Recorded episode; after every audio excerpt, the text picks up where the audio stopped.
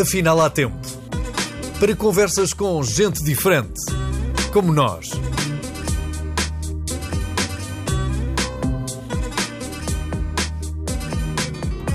Um podcast de Jorge Gabriel. Há muito que não se falava tanto de alimentação e de alimentos pela escassez que a guerra veio proporcionar, não provavelmente a nós que estamos numa eh, Europa ainda organizada, mas em alguns dos países mais pobres do mundo. Mas a questão que se levanta para nós é se sabemos exatamente o que estamos a comer e se está garantida a qualidade da nossa alimentação. Por esse motivo, convidei a Suzete Estrela, que é engenheira alimentar e health coach, para uh, que uh, nos dissesse, me dissesse, se afinal de contas sabemos o que é que andamos a comer que é que dizes, José?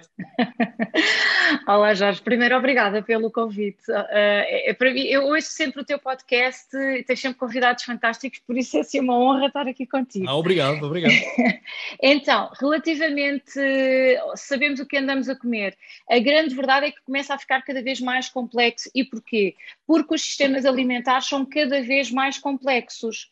No entanto, também é importante que nós, consumidores, de um modo geral, uh, uh, precisamos de investir algum tempo em literacia alimentar.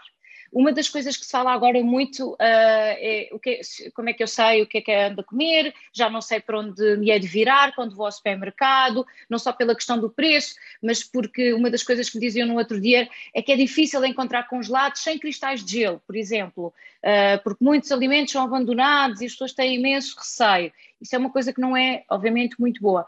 Mas, de facto, eu, como consumidora, também tenho que ir à procura de informação, porque ela existe. Agora, é dispersa, é densa, é, tem termos muito técnicos, de facto não é muito fácil para o consumidor comum no dia a dia que nós eh, já vivemos, não é? Portanto, onde é tudo muito ocupado.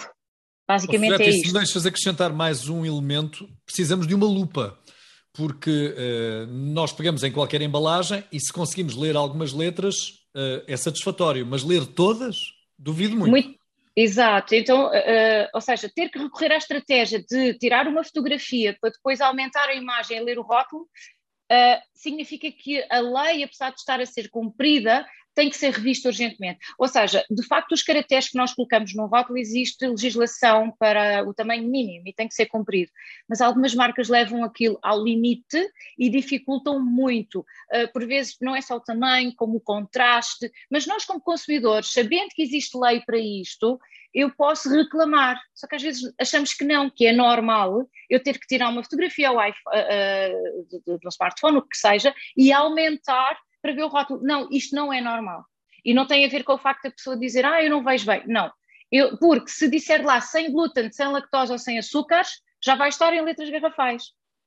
Uh, e, portanto, todos os outros ingredientes também têm que ter, não letras garrafais, mas têm que, obviamente, uh, ser, uh, ter uma leitura mais simpática, porque não é de todo. Os ingleses têm aquele termo user-friendly, não é? Portanto, não é de todo amigável uh, ler os rótulos hoje em dia. E essa é uma das dificuldades que eu encontro nos cursos, tanto os gratuitos como os pagos e as pessoas que me abordam, que é como é que eu hoje em dia, primeiro, como é que eu leio rótulos? Eu costumo dizer, ler rótulos é tão fácil como ler uma mensagem. E interpretar o rótulo é que já é outra cantiga. Certo, mas não seria tudo mais simples se aplicássemos a regra dos semáforos, como uh, em alguns alimentos já vemos? Não seria uma linguagem universal que nos podia ajudar a perceber qual é que é o alimento que está longe de ser saudável, um que é intermédio e outro que é uh, aconselhável? Essa é uma excelente, excelente pergunta, Jorge, uma pessoa inteligente, claro. Então, a história dos semáforos e o Nutri-Score, por exemplo, uh, que foi criado uh, pela, pela França, uh, o que é que acontece aqui? Tem prós, ou seja, nem toda a gente consegue encontrar ali benefícios. Portanto, de facto, tem algumas coisas boas e coisas menos boas. Coisas boas é que, de facto, é mais fácil, aparentemente mais fácil e mais rápido para o consumidor identificar. Só que isso, mais uma vez, leva-me para um sítio onde eu não estou a educar o consumidor, mas eu estou sim a dar-lhe ferramentas que aparentemente são rápidas e boas para ele, mas que na verdade continuam a não educar o consumidor. Vou dar um exemplo. Eu posso ter uh, uma gordura, e este exemplo foi assim, aliás, os produtores de azeite uh, de Espanha pediram que o Nutri-Score, o algoritmo do Nutri-Score fosse revisto. Porquê? Porque o azeite tem de facto muita gordura, mas é uma gordura boa. E a verdade é que ele depois caía mais para as cores menos benéficas. Ou seja, eu vou olhar para alguns cereais de grandes marcas, de multinacionais, que são uh, verde ou ali por aí, pronto, ou seja, uma coisa ali na primeira ou na segunda escala de cor, e acho que aquilo é mais saudável, e depois deito o azeite que tem milhares de anos, que é um produto natural, ao fim da escala de cor que o consumidor está a ser educado para rejeitar ou comer Percebo menos vezes. a responsabilidade do consumidor, Suzete, porque de facto o azeite é um produto de excelência, é ótimo para a nossa saúde. Problema está na quantidade e é também preciso perceber qual é a quantidade de azeite recomendada diariamente, não é? Isso também é muito curioso, porque existe eh, de facto algumas críticas, por exemplo, quando os chefes abusam das colheres de, sopa de azeite, eh, porque tudo é bom até à dose certa. Isso, cá está. Tudo, a dose é que faz o veneno, e isto é em tudo na vida. Mas eu não posso usar só essa informação, eu tenho que perceber que de facto não posso andar a beber 4 ou 5 colheres de, de azeite por dia, eh, que menos do que isso eh, é saudável e mais do que isso pode já não ser assim tão benéfico, mas também pegar em cereais todos os dias altamente transformados na, pela indústria, só porque está na primeira e segunda escala de cor e olhar para aquilo como algo mais saudável, ou seja, aquele algoritmo, apesar de ser muito bom, precisa ser revisto. No entanto, eu costumo sempre dizer, claro que nós precisamos começar por algum lado. Agora, se eu educar o consumidor só de, desta forma, olha, está aqui este painel de cores, este pantone de cores, vamos comer mais do princípio do, pan, do pantone e mais do fim. Não é bem assim. Eu tenho que o educar a ler. Isso é um primeiro sinal. E depois tenho que ir aos ingredientes. Até, até antes da tabela nutricional, eu tenho que perceber de onde é que vem aquela construção de cores. Porque se a gordura tem mais gordura, mas vem de uma boa gordura, então eu entendo, ok, ele tem mais gordura, mas vem de uma boa gordura. Ele aparentemente é mais saudável, mas quando vou pesquisar os ingredientes, ele tem mais aditivos que me vão prejudicar a flora intestinal, por exemplo. Portanto, por isso é que a literacia alimentar é uma ferramenta importantíssima. A OMS eh, já anda a pedir isto há algum tempo, mas lançou agora um documento muito interessante em abril de 2022, agora, pronto, é muito, muito recente, a dizer atenção, que nós temos um objetivo a cumprir até 2030. E entre 2022 e 2030, o consumidor tem que ser educado em segurança alimentar. E isso passa por alimentar e nutricional, passa por saber interpretar melhor os alimentos. Porque a vida alimentar há 40 anos era de facto muito mais fácil, não é? Quando nós dizíamos, ah, mas dantes um frango, só que dantes um frango era produzido atrás de casa, ou pela vizinha. Hoje um frango às vezes fala mais línguas do que eu não é? Porque ele já andou por não sei quantos sítios. Uh, as suas, uh, os seus alimentos já vieram de vários países.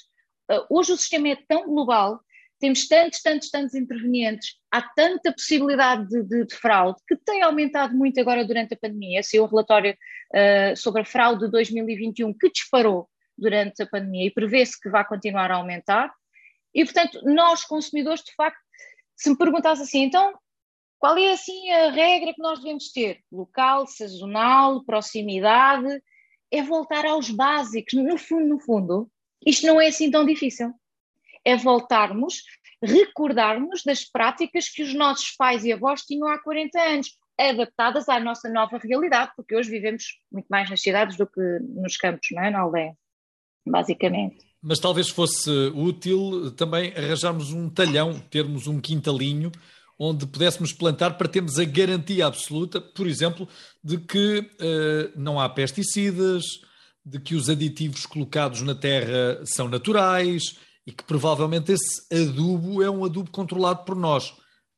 E falamos de barriga cheia, porque vivemos na União Europeia onde existe imenso controle. Nós, por um lado, estamos preocupados com aquilo que trazemos para a nossa mesa, mas por outro, temos a garantia de que a probabilidade de fraude é menor do que noutras organizações e noutros países.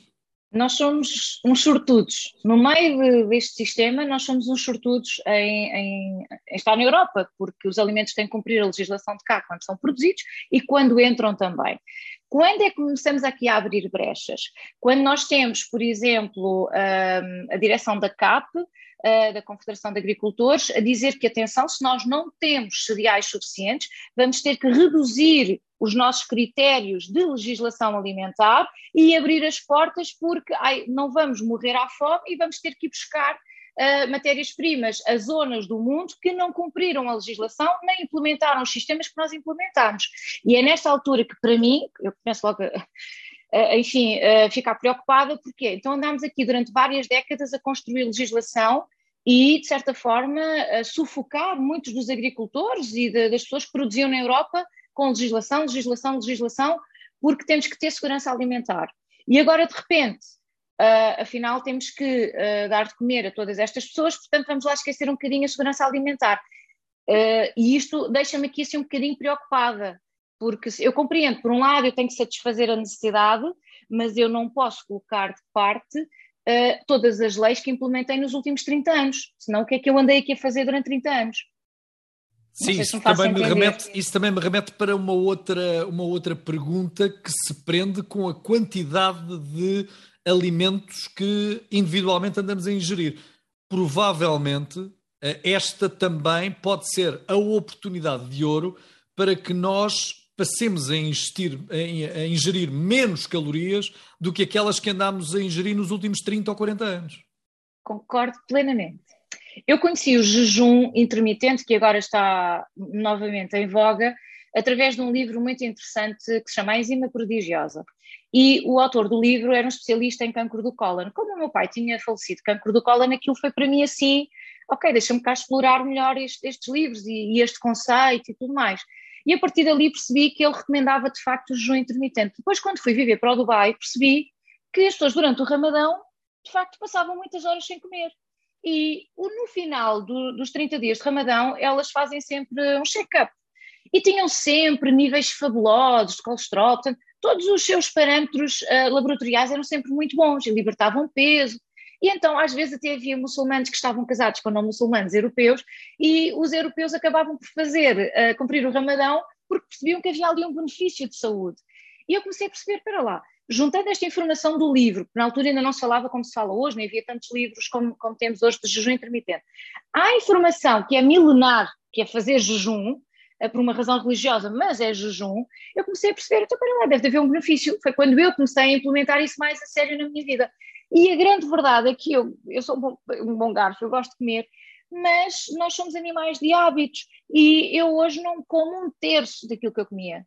E sinto-me mais leve, com muito mais destreza mental, não tenho uh, aquela sensação que às vezes temos, de, os, os ingleses têm um termo muito giro que é Foggy brain ou brain fog, qualquer coisa assim do género, que é tipo, parece que estamos cansados mentalmente, há ali qualquer coisa assim deste, deste género. E a clareza mental é para mim uma coisa extraordinária. E depois a eliminação de toxinas. Nós não precisamos de comer tanto. Eu acredito que a obesidade que, que nós temos, que é uma globosidade atualmente, é resultado destes 40 anos, mas na minha modesta opinião, também da depressão e da tristeza mundial que se vive. E as pessoas comem não por fome, mas por fome, não por fome física, mas por fome emocional.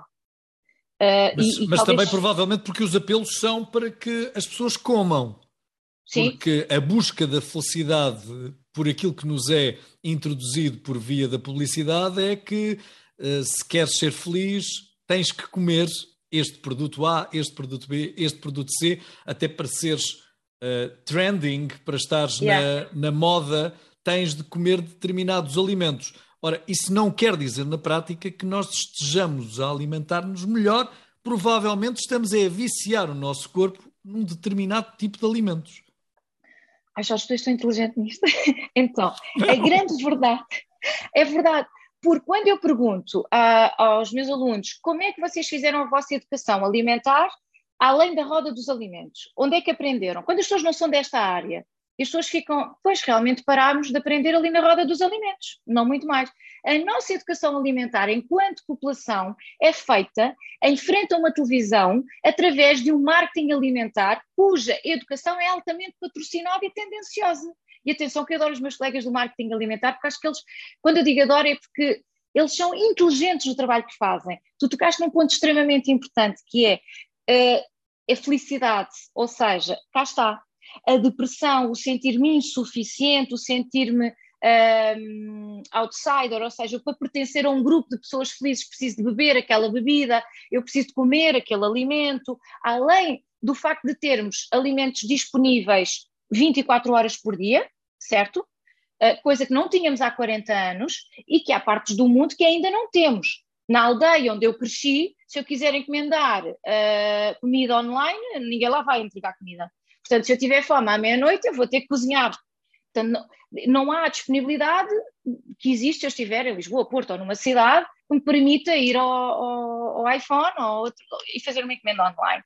Quando eu tenho disponibilidade de comida 24 horas por dia, ela é colocada à minha frente, eu estou constantemente a ser, a ser incentivada a comer. Depois, os nossos uh, ritmos circadianos, nós antes acordávamos, comíamos e depois com o pôr do sol tínhamos sono íamos para a cama. Hoje temos a ativação da luz, ou seja, nós falamos, eu falei muito disto no meu segundo livro, uh, A Roda da Felicidade, porque nós estamos constantemente a consumir não só comida menos saudável e menos nutritiva, como também consumimos luz de fraca qualidade. Nós consumimos muita luz uh, artificial. Faz com que eu esteja, cá está a ser ativado, o meu cérebro está a ser ativado mais horas, é um bocadinho, não é? Como alguns animais que são preparados e têm luz o dia todo para estar a produzir uh, mais. Uh, aqui é exatamente o mesmo com o ser humano. Se eu tiver mais horas de luz natural e depois prolongar com luz artificial, eu vou comer mais horas durante o meu dia. Se eu tiver facilidade de acesso, tudo isto está combinado de forma e conjugado de forma a que eu acho que me estão a facilitar a vida, porque agora não preciso de cozinhar à meia-noite, se sair do, do meu trabalho à meia-noite, mas na verdade eu estou a cair aqui, uh, e passo esta expressão, mas é um bocado verdade, numa armadilha. Uh, mas não é tudo legal, claro que é tudo legal, mas eu estou a ser seduzida e deixo-me seduzir. Porquê? Porque a minha autoestima está em baixo, porque eu estou cansada e porque eu me sinto insuficiente com muita frequência. E grande parte desses alimentos até são os mais baratos e são aqueles que nos saciam com mais facilidade. E a facilidade é quase a chave para uh, uh, esta nossa conversa, porque nós estamos cada vez mais comodistas, portanto, tudo aquilo que não nos der trabalho e que nos conseguir permitir uma felicidade instantânea, tanto melhor, não é? Correto.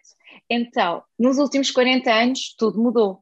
Ali nos anos 80, quando a indústria, final dos anos 70, nos Estados Unidos, quando a indústria dos cereais percebeu que as mulheres gostariam de sair de casa e ir ganhar o seu próprio ordenado ali em Nova Iorque, eles perceberam, começaram a esfregar as mãos e pensaram: olha, está aqui uma boa oportunidade, porque as mães já não querem sair de casa para ir para o trabalho e os cereais era, era a maravilha, não é? Porque não tinham que ter todo aquele tempo.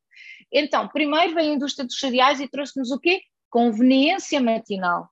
Depois começou a ver o quê? A parte também dos cozinhados e dos ultracongelados, pré-cozinhado ultracongelado. Então eu venho do trabalho, tiro do congelador e meto no micro-ondas. Já toda uma indústria. Claro que, e atenção, que eu vendi durante muito tempo e, e tive fábricas de pré-cozinhados e ultracongelados. E, portanto, sei exatamente como é que isto funciona. E estes produtos vendem sempre muito bem. Porquê? Eu estou a vender, mais uma vez, conveniência. Estou a poupar tempo a alguém. Depois vieram a história dos restaurantes e do takeaway, ao ponto que chegámos que eu hoje quero um café e posso encomendar e daqui a uns minutos tenho um café na minha secretária. Portanto, conveniência, conveniência, conveniência. E o que eu costumo dizer nos meus cursos é isto: a conveniência não uh, é sinónimo de saúde. Eu fiz um pacto com a indústria que foi: eu uh, dou-vos o meu corpo e a minha saúde, vocês tomam conta disto e poupam-me tempo. E foi isto que nós fizemos durante 40 anos, à espera que o governo tomasse conta de toda a legislação e que a indústria fosse sempre honesta. Só que quando eu digo indústria, e nós acusamos muito a indústria, eu falo das grandes multinacionais, porque o pequeno industrial e a grande maioria são pequenas e médias empresas cumprem a legislação.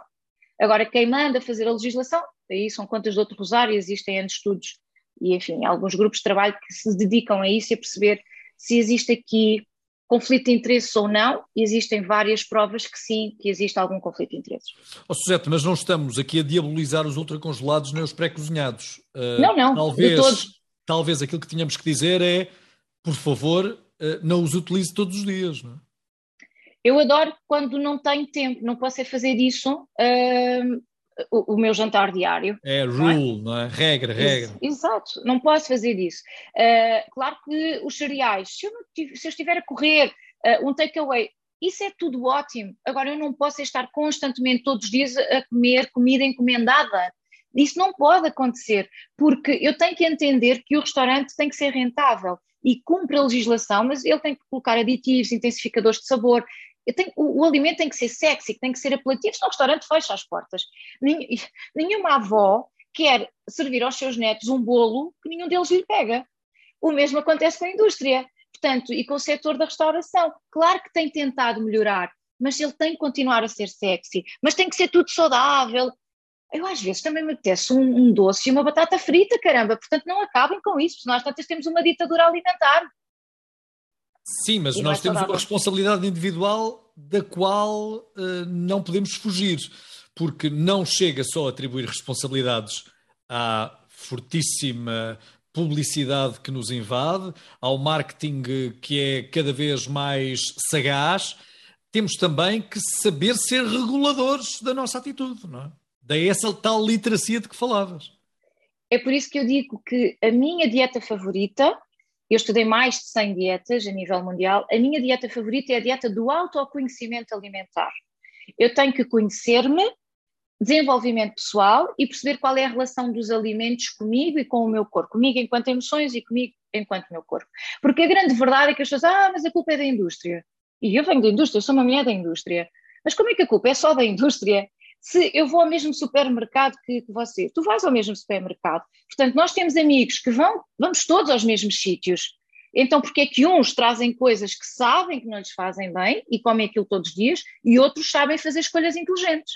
Portanto, a culpa não é do supermercado. Porque se amanhã de manhã todos nós só comprarmos coisas altamente saudáveis, e o saudável de cada um varia, mas pronto, ok? Imagina coisas com menos açúcar, com menos gorduras hidrogenadas, portanto, vamos imaginar que amanhã de manhã. Há senso comum ainda, as pessoas ainda têm uma noção do que é mais saudável do que é menos saudável. Exatamente. Portanto, amanhã de manhã todos queremos ser mais saudáveis. No dia seguinte, o supermercado tem lá essa. Quer dizer, tem que haver aqui um tempo de adaptação, mas o supermercado tem, ele está lá para vender. Ele vende por centímetro quadrado de prateleira. E, obviamente, que vai colocar na prateleira aquilo que mais roda. Portanto, a culpa também não é só do supermercado. Nós temos a nossa responsabilidade individual, mas é muito fácil, mas isto também serve na vida, não é, Jorge? É muito fácil, é nos relacionamentos, é em tudo, é muito fácil pôr a culpa no outro, porque isso alivia-me a minha responsabilidade. Mas não é verdade, não é real, não é ser, não é ser adulto. Eu tenho que perceber onde é que começa a minha responsabilidade e onde é que termina. E a indústria está aí para todos.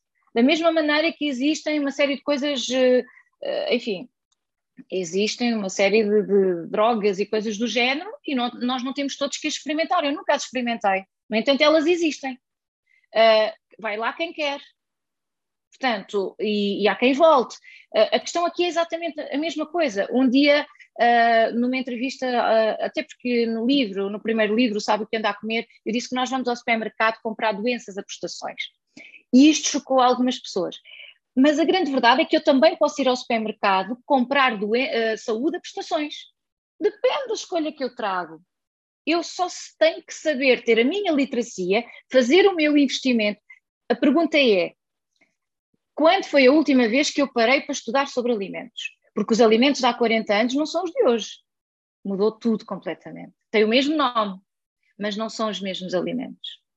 Suzete, vamos a uma outra tragédia, que é a tragédia do poder de compra.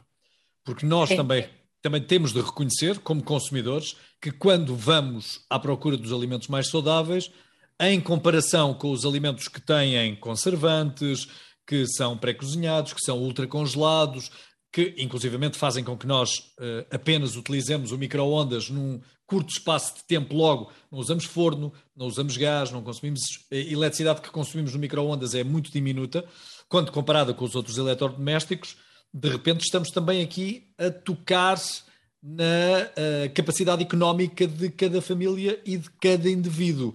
E isto também não pode ser esquecido quando falamos em alimentação, não é? Não. E obrigada por isso. Eu gosto muito de ir para o supermercado. Uh, eu comecei a minha carreira a auditar uh, matadores e hipermercados e eu gosto muito de ir para lá e observar o comportamento das pessoas, até porque faz também parte do, do meu trabalho. Eu fico muito triste quando percebo que efetivamente uma pessoa que ganha um ordenado mínimo, um casal que tem um ordenado mínimo e tem dois filhos, é de facto encaminhado para uh, um local sem saída. Que são aqueles alimentos abaixo dos 99 cêntimos e que eu, como uh, com experiência de indústria alimentar, eu sei que para produzir aquele alimento, já com IVA, e às vezes há alimentos com IVA de 6% ou de 23%, depende. Já com a embalagem, com o transporte, com a margem de supermercado que nunca é pequena, com todos os impostos envolvidos, ou seja, sobra uma coisa muito pequenina para comprar a matéria-prima. Então, eu não tenho, eu não posso esperar que dali, com uma percentagem muito pequenina, eu consiga comprar as matérias-primas mais nobres, porque eu não vou conseguir comprá-las, não há milagres.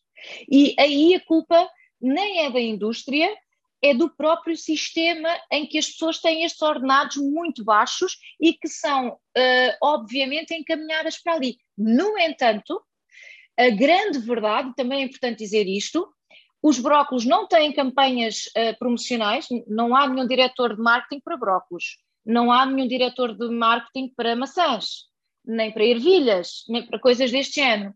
Portanto, eu posso ir, ah, e fica aqui um conselho: as pessoas têm muitas reticências em relação aos vegetais congelados e eu gosto muito de vegetais congelados. E porquê? E as pessoas às vezes não, não sabem disto. Os vegetais, quando são ultra congelados, que é o termo que nós usamos na indústria, quando são ultra congelados, eles são apanhados no seu ponto máximo de maturação. E depois vão para a fábrica, são lavados, há, há todo aquele tratamento e são imediatamente ultracongelados. Enquanto às vezes um fresco tem que ser apanhado, isto acontece também com a fruta, tem que ser apanhado antes da maturação, antes de atingir o grau BRICS, que é o grau de doçura, para quê? Para aguentar o transporte, para depois chegar às nossas casas e às vezes já chega para lá de Bagdá, não é? Um congelado não acontece isso. Para além de que é mais barato, e foi apanhado no seu ponto máximo de maturação, que é ótimo a nível nutricional. Eu só tenho que ter a certeza que quando compro, vou ver se está ou não cheio de cristais de gelo, porque os cristais não enganam, e se tiver cristais de gelo, vai-me dizer que aquilo andou ali a congelar e descongelar. É a única coisa que eu tenho que ter em atenção. Por exemplo, os frutos vermelhos são muito caros frescos, mas se eu os comprar ultra congelados, eles já são mais acessíveis não é? Portanto, uh, e os vegetais é uma das coisas que nós temos de ter nos nossos pratos. As frutas também. Se eu não tenho dinheiro para uma coisa, uh, eu vou comprar vegetais. Porque às vezes as pessoas dizem, ah, não tenho dinheiro para isso, mas tem o carrinho cheio de batatas fritas. Que não tem, que não custa menos 99 cêntimos e que não tem nenhum benefício nutricional. Zero. E com esse dinheiro eu podia comprar uma verdura ultra congelada para não parecer prepotente este rol de conselhos, uh, podíamos aqui incluir provavelmente uh, a sopa. Uh, dirão alguns daqueles que nos veem que nós falamos de barriga cheia, não é? E que temos hipótese económica de comprar aquilo que nos apetece. Mas o que é certo é que a sopa, durante muito tempo, foi o alimento de ricos e pobres. Olha, eu às vezes falo muito uh, apaixonada e as pessoas podem entender isso como prepotente. Eu sou filha de agricultores, nasci do campo, eu, quando compro fruta ou compro qualquer alimento, eu não, apesar de ter felizmente dinheiro para o comprar, às vezes não compro, porque sei que está ali muito dinheiro de comissões. Então não compro, eu não alimento aquela cadeia de valor. Eu compro maçãs, eu compro batatas, eu faço a minha sopa de raiz, uh, eu vou mesmo à procura dos alimentos o mais frescos possível. Eu não compro sopa, muito rara, só se chegar muito atrasada à casa, mas de um modo geral eu tenho quase sempre sopa em, sopa em casa, eu, tenho, eu faço a minha uh, cozinha, imagina uma lasanha de berinjela e está ultra congelada, congela em casa e depois uh, ou seja, eu faço a minha preparação e uso ingredientes baratos. Às vezes os meus amigos até dizem, eu até achava que tu usavas coisas caras e quem compra produtos mais ultra mais processados acaba por gastar mais dinheiro do que quem faz de raiz, porque cá está, os alimentos base da cesta base eh, eles são, eles são acessíveis, eles estão muito mais caros, mas continuam a ser mais acessíveis. O que me podem dizer é assim: ah, isso é tudo muito bonito, mas eu chego a casa às nove da noite e não tenho tempo para nada. E o único dia que me sobra da semana é o domingo, e tenho que passar a roupa e organizar a semana, e não tenho tempo. Eu compreendo tudo isso, e de facto a vida em Portugal não é fácil, e a vida da mulher portuguesa não é, não é fácil, e, e vejo isso, porque vivi outra realidade noutro país. Mas as pessoas que eu conheço à minha volta que compram mais pizzas, mais alimentos ultracongelados, quando eu digo mais é com muita frequência à semana, não é? Portanto, várias vezes durante a semana, são as que têm mais problemas de controlar o peso, mais depressão, uh, ou seja, mais dificuldade em dormir, porque depois todos estes alimentos eu coloco lá aditivos, eu produzi eu coloco lá aditivos porque eu tenho que os conservar e tenho um plafond para produzir aquele alimento. Okay? Ele não pode ser mais caro que aquilo e tem que ter uma determinada validade e tem que ter uma cor e um sabor, se uma pessoa não o compra. Mas eu não estou a dizer a ninguém que tem que o comprar todos os dias. É para de vez em quando. E essa indústria pode continuar a acontecer, porque eu quero comer uma pizza de vez em quando. Não sei se, apesar de fazer em casa, mais uma coisa. Também Faço. se pode fazer, também se pode Exato. fazer.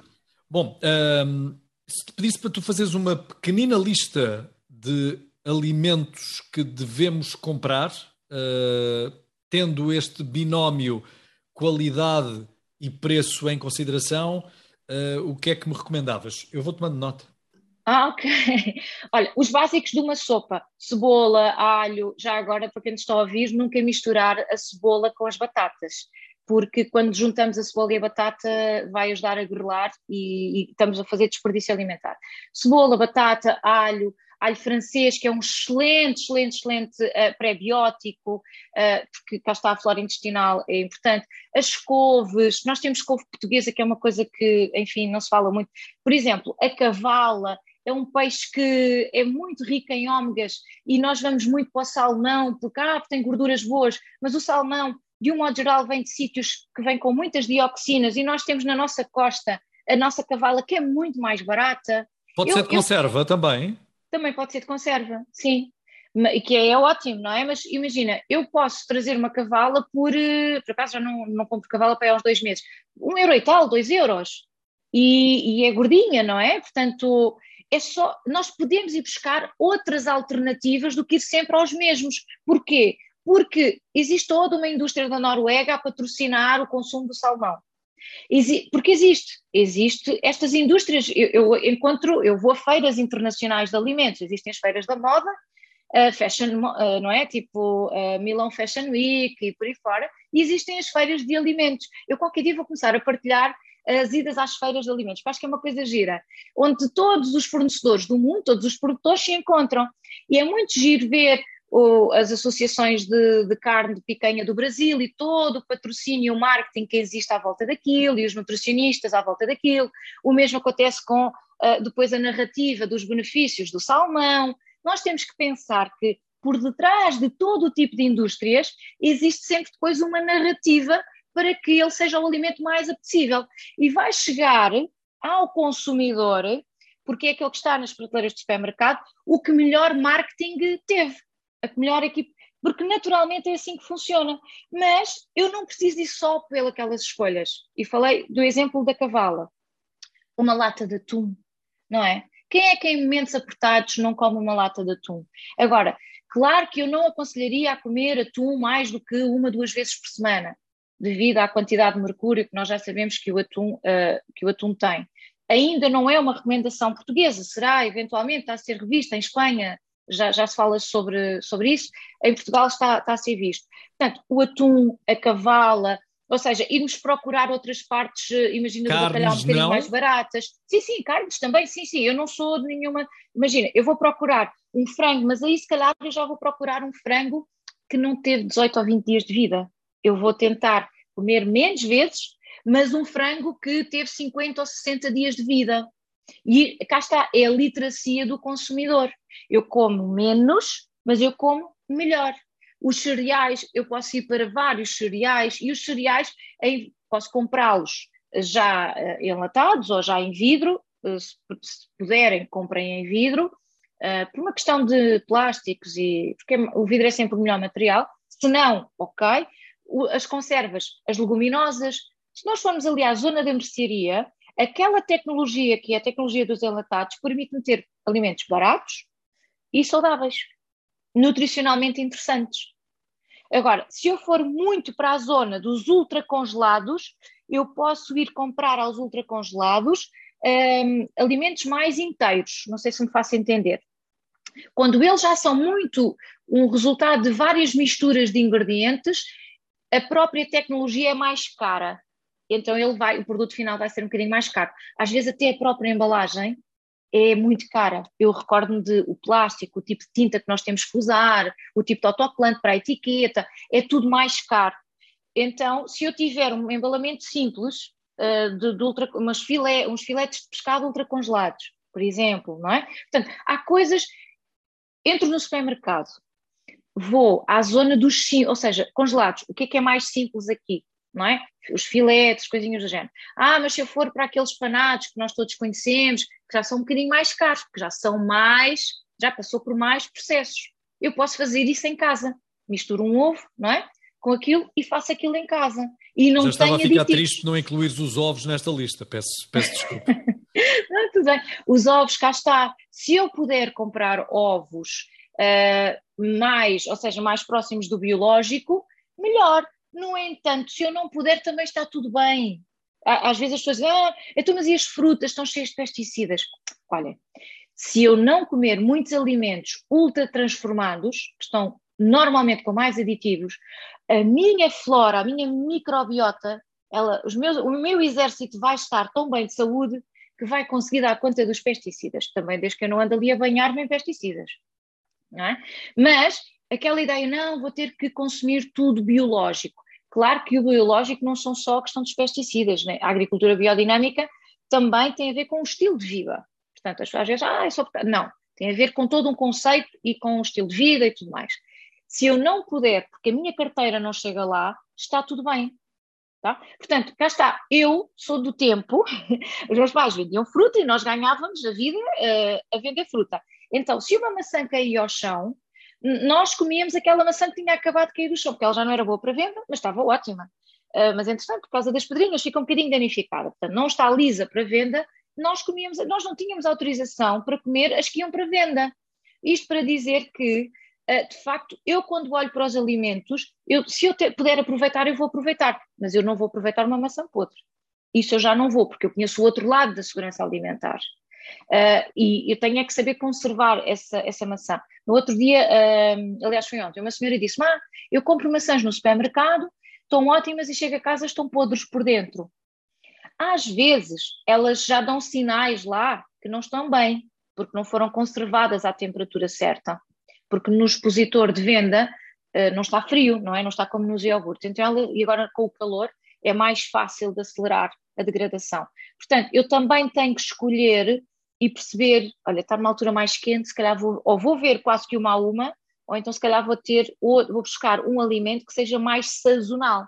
Porque se eu for buscar uma maçã royal eh, nesta altura, uh, ou uma pera roxa, ou qualquer coisa do género, ela já foi apanhada em agosto do ano passado, ou setembro do ano passado. Portanto, tudo bem, foi conservada, mas eu já estou quase na nova época. Portanto, dar aqui uh, alguma preferência sempre ao que é sazonal, apesar de eu continuar a comer maçãs e peras. Uh, mas dou, obviamente, preferência ao que é sazonal e local, coisas mais próximas de mim. Outra coisa que eu acho que era interessante as pessoas procurarem. Quem é o apicultor próximo de mim? Não é? As pessoas têm muito medo do mel. Eu posso ir, existe o site que é a Federação de Apicultores, eu posso ir à internet, ligar para lá e dizer, olha, eu gostava de saber qual é o apicultor licenciado aqui à volta. Eu posso fazer o mesmo com um agricultor de produção biológica aqui na minha residência. Está, está tudo na internet. E se eu for diretamente ao campo, é muito mais barato. E às vezes eles até entregam em nossa casa. E, ou seja, de facto existem soluções, mas o que é, como é que eu sou bombardeada no dia a dia? Não é o pequeno agricultor que me aparece na televisão à hora do telejornal. São grandes marcas com grande poder económico. E porquê que estas grandes marcas têm grande poder económico? Porque nós vamos lá todos, todos os dias. Se nós começarmos a distribuir o nosso dinheiro, é, começa a ficar tudo um bocadinho mais um, equitativo, se é que isso é possível, não é? Mas mais justo, de certa forma. Oh, José, os vegetarianos estão mais próximos de ter uma alimentação mais equilibrada e mais cuidada? é polémico. Eu sei. Isso é muito polémico. Uh, muitas das vezes as pessoas dizem, ah, eu, eu, sou vegetariano porque, às vezes, não é só por uma questão uh, de ética, mas também porque eu sei que tenho menos antibióticos e menos.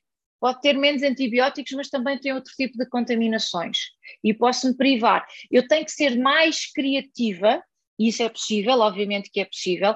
Eu, Suzete, não defendo nenhuma dieta em, em particular. Uh, vou a todas entre aspas, como eu costumo dizer, eu tiro o melhor de cada uma, porque todas têm uh, pontos positivos e pontos menos, menos bons. Todas as dietas têm pontos altos e pontos, pontos baixos. Então eu tento tirar e adaptar ao meu momento, à minha fase. Claro que reduz o consumo de carne, uh, também reduz o consumo de peixe. Proteína animal não como assim tanto, quanto como tento comer de qualidade, mas às vezes não como, às vezes estou fora de casa, em viagens, não como, mas está tudo bem. Porque quando eu digo isto, tudo as pessoas, mas ela afinal come o quê? Perguntam-me imensas vezes. Eu como tudo. Só quando eu posso escolher, ou seja, quando está na minha mão, ser eu a, a produzir o alimento, a ir buscá-lo, eu escolho melhor. Para que o meu organismo consiga aguentar quando eu estou numa situação em que não estou a comer o melhor. Mas ele aguenta porque eu sei compensar de outra forma. É só isso. E, e cá está, eu não gasto muito dinheiro em alimentação, juro que não gasto. As pessoas podem pensar que não. Eu sou mesmo muito forreta com a alimentação, porque eu conheço os preços da indústria, eu forneci grandes previsões, eu conheço as margens, eu conheço o sistema todo. Então, há coisas que eu digo, eu não vou pagar isso. Não vou, eu não vou pagar 2 euros ou 3 uh, eh, por um quilo de peras, como eu já vi, não vou. Eu às vezes, eu estou uh, uh, nas Caldas e vivo nas Caldas, não é? Quando eu vou a Lisboa e vejo, às vezes vou com amigas ao supermercado e vejo-as a comprar fruta e digo, não, tu não vais comprar isso, eu vou trazer de lá e tu depois transferes-me o dinheiro, porque isto já não está em condições. Não, não, está ótima. E perdoem-me as pessoas da cidade, juro, agora uh, perdoem-me, mas uh, eu nasci no campo e, e cresci com fruta. E eu costumo dizer, olha, nós lá na aldeia dizemos que isso é fruta para lisboetas. Isto não é fruta para. Porquê? Porque é uma fruta sem sabor, é uma fruta que já não está completamente túrgida. Ela, coitadinha, já deu tantas voltas ela está quase parecida quando como eu saio de Lisboa e chego à Austrália. Já do outro lado já, já não sou eu, eu já sou outra coisa qualquer. Ô, é um José, o que é que isso. pensas da suplementação alimentar? Porque há também quem defenda que é uma boa forma de nós conseguirmos corresponder com as falhas que os alimentos agora denotam, não é? Eu faço alguma suplementação. Só que eu faço alguma suplementação hum, ou seja, por fases, tipo, olha, durante dois meses eh, há pessoas que juntam ali 12, 13 suplementos ou mais do que isso. Uh, eu não, eu penso assim, olha, agora vou tomar biotina, por exemplo, e estou ali seis meses, e depois vou tomar uh, um outro tipo de suplemento, e depois vou tomar, ou seja, vou, vou educando, vou de certa, isto para mim às vezes já é um bocadinho intuitivo, eu compreendo que seja importante, mas depois, cá está, quando nós temos toda a gente a comer abacate, o que é que acontece? Temos os cartéis de droga a controlar o abacate. Quando nós temos toda a gente a dizer que o óleo de coco é bom, o que é que acontece? Temos pessoas a falsificar o óleo de coco. Quando começamos todos a dizer, ah, a suplementação que é boa, temos a boa e a má. Então, eu tenho que começar a estudar um bocadinho de suplementação para também ingerir aquela que é boa. E às vezes, aquela que é mais atacada até é melhor, porque ela é muito mais fiscalizada e encontramos marcas às vezes menos conhecidas assim lá ao cantinho, que eu às vezes nem sei, porque alguma suplementação fica ali numa zona cinzenta, nem é farmácia, nem é de GAV, uh, e fica ali assim numa zona muito cinzenta da legislação e depois é fácil passar pelos pingos da chuva. Eu acho que deve ser como tudo, com conta e medida e cada um, uh, ou seja, ter ajuda profissional para chegar a esse caminho. Foge do açúcar? Fujo. Uh, porque me incha muito e eu já tenho esta cara de bolacha araúta. uh, e portanto, quando eu como alguma coisa com açúcar, fica tudo na cara. A maioria das mulheres queixa-se das ancas, a mim não, me fica-me nas bochechas. E portanto é assim super imediato. Mas claro que gosto de comer uh, e como, eu como, e há alturas em que como um bocadinho. Se não dormir, por exemplo, se eu não dormir as minhas oito horinhas seguidas, eu sei que na manhã seguinte ou naquele dia vou precisar de mais açúcar.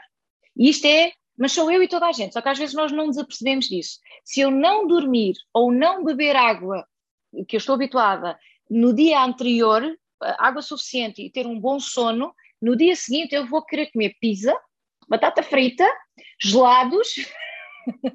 Porquê? Como nós, só que tenho que me controlar. É cá está. é o autoconhecimento alimentar. Eu tenho essa vontade, mas eu penso, não, pera, o estômago está ali a reclamar, não é? Eu digo, não, quem manda aqui sou eu, quem manda no meu corpinho sou eu, portanto vais ficar aí caladinho, vais beber chazinho até ao meio-dia, se for preciso, e fui-me habituando. Claro que nesta história do jejum intermitente, eu fui fazendo as coisas por fases. Tipo, eu hoje faço 16, 18, 20 horas de jejum, se for preciso, mas eu comecei com as, as 8 normais, depois passei para 9, depois passei para 10. Ou seja, não é aquela coisa, às vezes as, as pessoas ficam uh, assustadas com o jejum porque acham que tem que ir logo para as 16. Não. Isso é como ir logo para nadar para um sítio sem pé. Não é assim que se E faz. se fizerem um bocadinho uh, contas, rapidamente chegam a 12 horas. Porque se, por exemplo, se jantarem às 8 da noite e voltarem a tomar o um pequeno almoço às 8 da manhã, estão cumpridas 12 horas.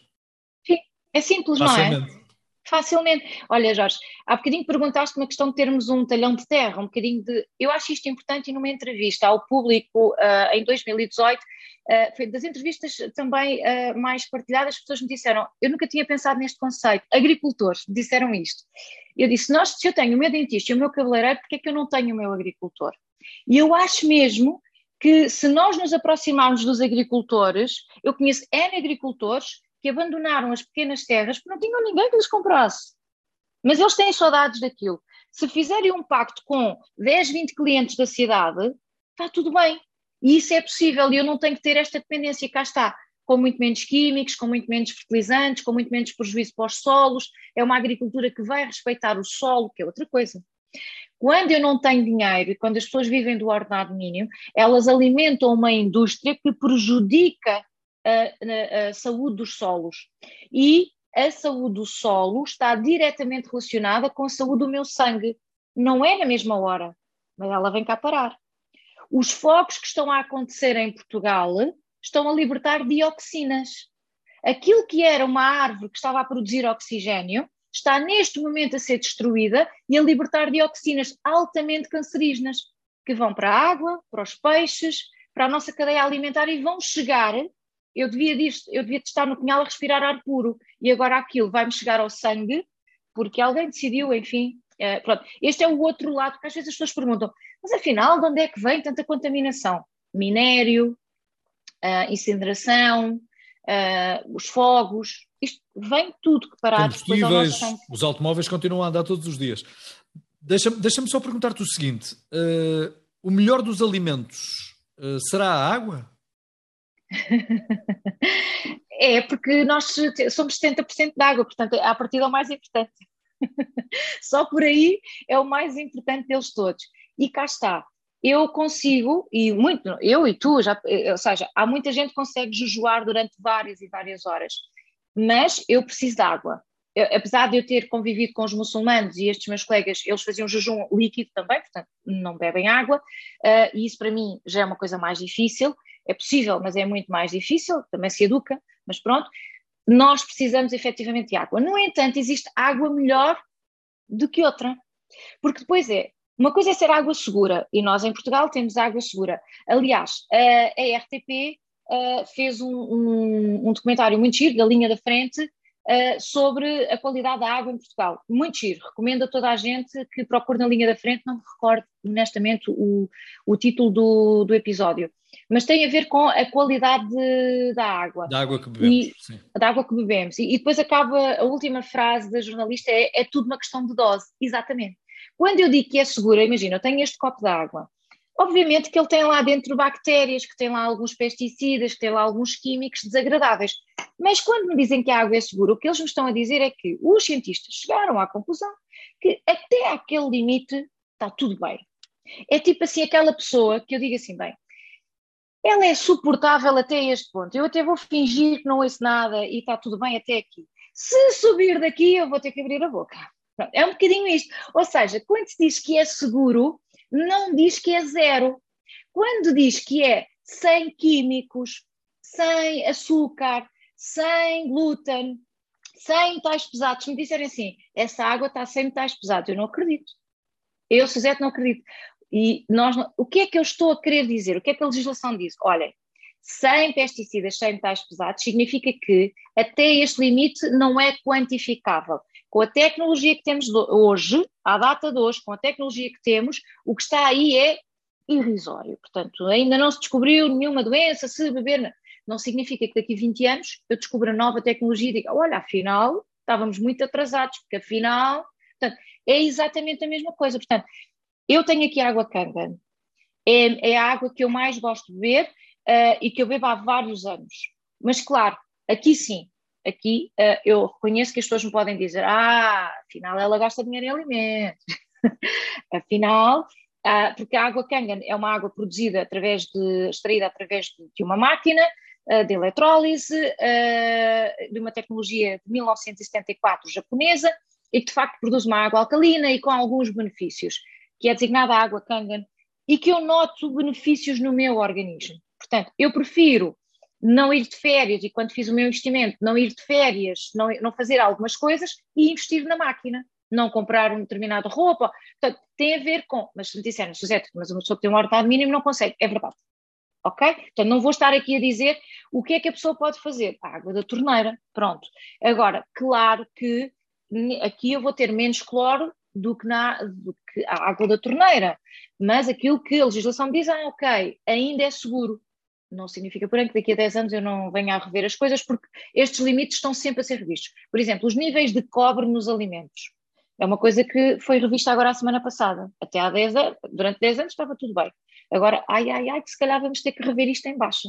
Portanto, quando me dizem sem glúten, isto também acho que é interessante quando dizem sem glúten, não é sem. Quando dizem sem glúten, por exemplo, o que me estão a dizer é tem até 20 ppm, ou seja, até 20 miligramas por quilo de, de, de, produto. É o mesmo que a pessoa dizer, ah, estou sem dinheiro. A pessoa ainda tem ali um eurito, um eurito, uns 50 cêntimos, não é? Mas já diz, ah, estou sem dinheiro. Portanto, há ali sempre uns trocos. Aqui é exatamente a mesma coisa.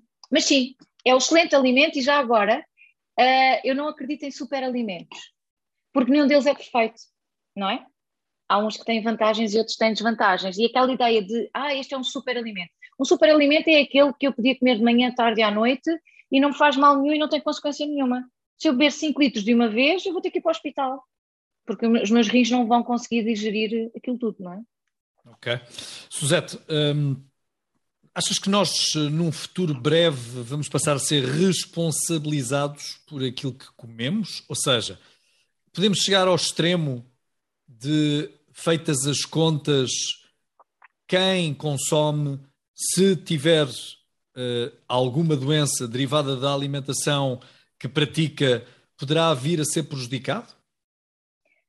Olha, eu não sei se vamos, eu acho que sim, e honestamente, da mesma maneira que eu pago os meus impostos e tu pagas os teus impostos. Então, eu acho que é um bocadinho injusto, e agora vou tocar aqui numa ferida, mas, mas, mas eu acho que é importante uh, também eu acho que também temos que elevar as pessoas que cuidam da sua saúde. Eu acho que é muito injusto quando eu tenho uma amiga que me diz: Ai, tu és muito esquisita. Ah, tu estás sempre muito. Quando eu digo amiga, não, ou seja, alguém à minha beira que diga qualquer coisa deste género. Uh, tu és muito esquisita, tu tens demasiados cuidados, tu tens não sei o quê, mas depois as pessoas dizem assim: Ah, tu tens quase 44 e não pareces. No outro dia estava a fazer um, um check-up, aquelas coisinhas simples, e o médico diz-me que tenho que fazer devido à doença do meu pai, e o médico diz-me assim: Você existe? Com esta idade você existe? Nunca teve um bisturi, nunca teve em nada, você não tem nada, é que não lhe consigo arranjar nada. E eu, ainda bem, também não vim aqui para me arranjar nada. Eu não vim, eu só vim para fazer o check-up para comprovar que está tudo certo.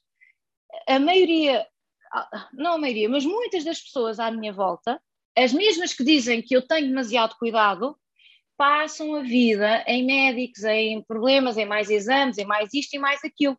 Então, eu que sou esquisita e atenta, devo de andar a fazer alguma coisa bem, porque eu faço 44 anos, daqui a dois meses, e o médico diz que não me arranja nada e, e continuo assim, eu tenho uma péssima herança genética, péssima herança, eu tenho cancro do lado do meu pai, cancro do lado da minha mãe, péssima. Mas eu acredito que eu não serei, uh, o, ou seja, a minha genética não será o meu destino final. Eu, e a epigenética já nos vem dizer, dizer isso também. Portanto, eu acredito que as pessoas que tomam conta da sua saúde deveriam ter um benefício fiscal, porque eu consumo menos recursos do hospital. Olha, isto até rima. mas eu acredito que devia ter, porque eu pago impostos, mas depois vejo estas pessoas que não têm nenhum cuidado com a saúde, que ainda gozam comigo uh, e depois usam o dinheiro dos meus impostos para estar constantemente a, a, usar os recursos do hospital e às vezes a abusar desses, desses meses e a achar que o médico ia colocar. Ou seja, eu durante 20 anos como quero, quando morrer vou deitado. O que não mata engorda. Mas ai, ai, ai, que agora estou doente. E o senhor doutor tem que me dar aqui um comprimido para corrigir os meus 20 anos de erros.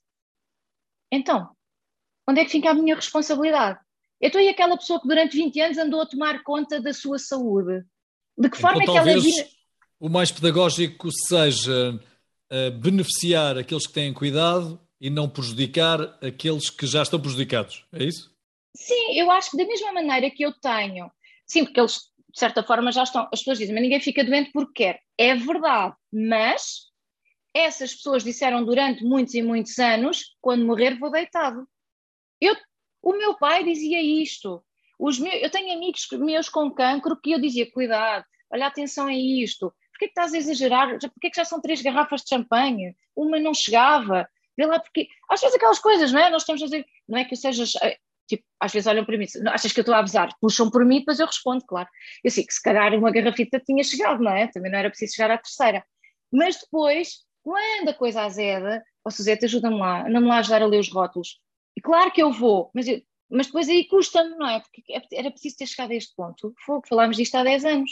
Não era preciso, ah, tinhas razão. Pois, mas entretanto passamos. Eu acredito que, e para, para, para responder à tua pergunta, se eu não tenho acidentes, o meu uh, seguro automóvel baixa. Então, eu acho que se eu não uso o meu seguro de saúde, nem uso os recursos hospitalares, também acho que deveria ter um benefício fiscal.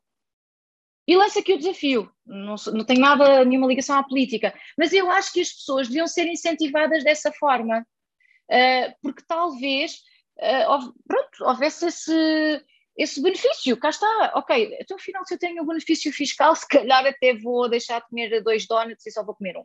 Era mais um incentivo, não é? Era mais um Era incentivo. mais um incentivo. Porque a verdade é que ninguém gosta de ter amigos doentes nem perder familiares. Porque eu não consigo tapar a boca de um amigo meu.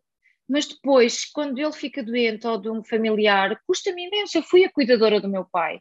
E, e tenho a certeza que deve haver pessoas que nos estão a ouvir e que eu aos 25 anos devia estar na esplanada com os meus amigos. Estava no início da minha carreira e fui, fui a cuidadora do meu pai, colostomizado. Eu não tinha que ter presenciado aquilo com aquela idade. E ele também não teria que ter morrido tão cedo. Mas depois já foi tarde, ou seja, já, depois as pessoas tentam corrigir tudo muito em cima do joelho, quando na verdade, se calhar, nós devíamos começar antes. Mas quando eu digo isto a alguns médicos, eu tenho alguns amigos médicos, uh, eles dizem, mas também não está assim provado que os alimentos curam tudo. Uh, mas também não está provado o oposto, não é? Portanto, ou seja, nós já sabemos que somos aquilo que comemos e aquilo que, que absorvemos. Eu acho que mais aquilo que absorvemos, não é? Uh, se é importante a alimentação, no outro dia alguém me dizia qual é o problema de comer isto? Não está provado que, pro, que prova cancro. Uh, fiambre. Mas o fiambre tem nitritos. E já está provado que os nitritos eh, têm tendência para provocar cancro. Se já sabemos essa informação, por que é que eu vou comer fiambre todos os dias de manhã? E depois olha-me a coerência das pessoas. E lamentem quem me está a ouvir, mas eu acho que isto é também um bocadinho um abre-olhos, é um, um, um awareness, né? tipo um wake up please, tipo despertem. Olha isto, de manhã tenho o meu pão sem glúten, baixo em hidratos de carbono, e depois tenho o meu fiambre de peru, que tem nitritos uh, e nitratos. Tenho o meu fiambre de peru e tenho o, o meu sumo de antioxidantes. Então, é um sumo de antioxidantes porque é ótimo porque é antioxidantes, mas depois leva ali com os nitritos, que são potencialmente cancerígenos. Todo o santo dia de manhã. Será que eu preciso mesmo de fazer isto? Então eu tenho que observar de que forma é que eu vou acumulando microdoses e nanodoses de uh, químicos que já sabemos que são potencialmente cancerígenos. Vamos eliminar o fiambre? Não, por favor, que eu gosto de comer de vez em quando. Mas é de vez em quando. Para me relembrar da infância, muito de vez em quando.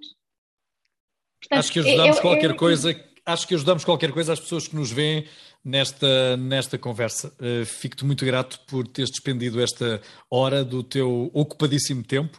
Uh, e reencontramos com certeza, reencontramos com certeza na Praça da Alegria para continuarmos a conversar sobre literacia alimentar. As dietas ficam para outros departamentos. Obrigado. Oh, Jorge, eu gosto muito, obrigada, a sério, eu, eu gosto muito de ti. Uh, desde. Há uma coisa que eu acho que nunca te disse, e vou aproveitar para te dizer rapidamente. A primeira vez que eu fui à Praça da Alegria, em dezembro de 2018, foste tu que vinhas cá fora assim no intervalo e que me abriste a porta para eu entrar. E provavelmente não te lembras, mas eu nunca me esqueço porque de repente, olha, olá Jorge, tipo, eu ia para entrar e de repente, ok, foi o Jorge que abriu a porta e houve sempre um carinho muito grande e obrigada pela tua humildade. Eu espero genuinamente que tenhamos uh, conseguido ajudar uh, as pessoas, ou seja, uh, um despertar aqui e acolá, porque a responsabilidade é mesmo nossa. Obrigada de coração, Jorge. Obrigado. Mesmo, um adorei. Muito obrigado. Beijinho. Adeus.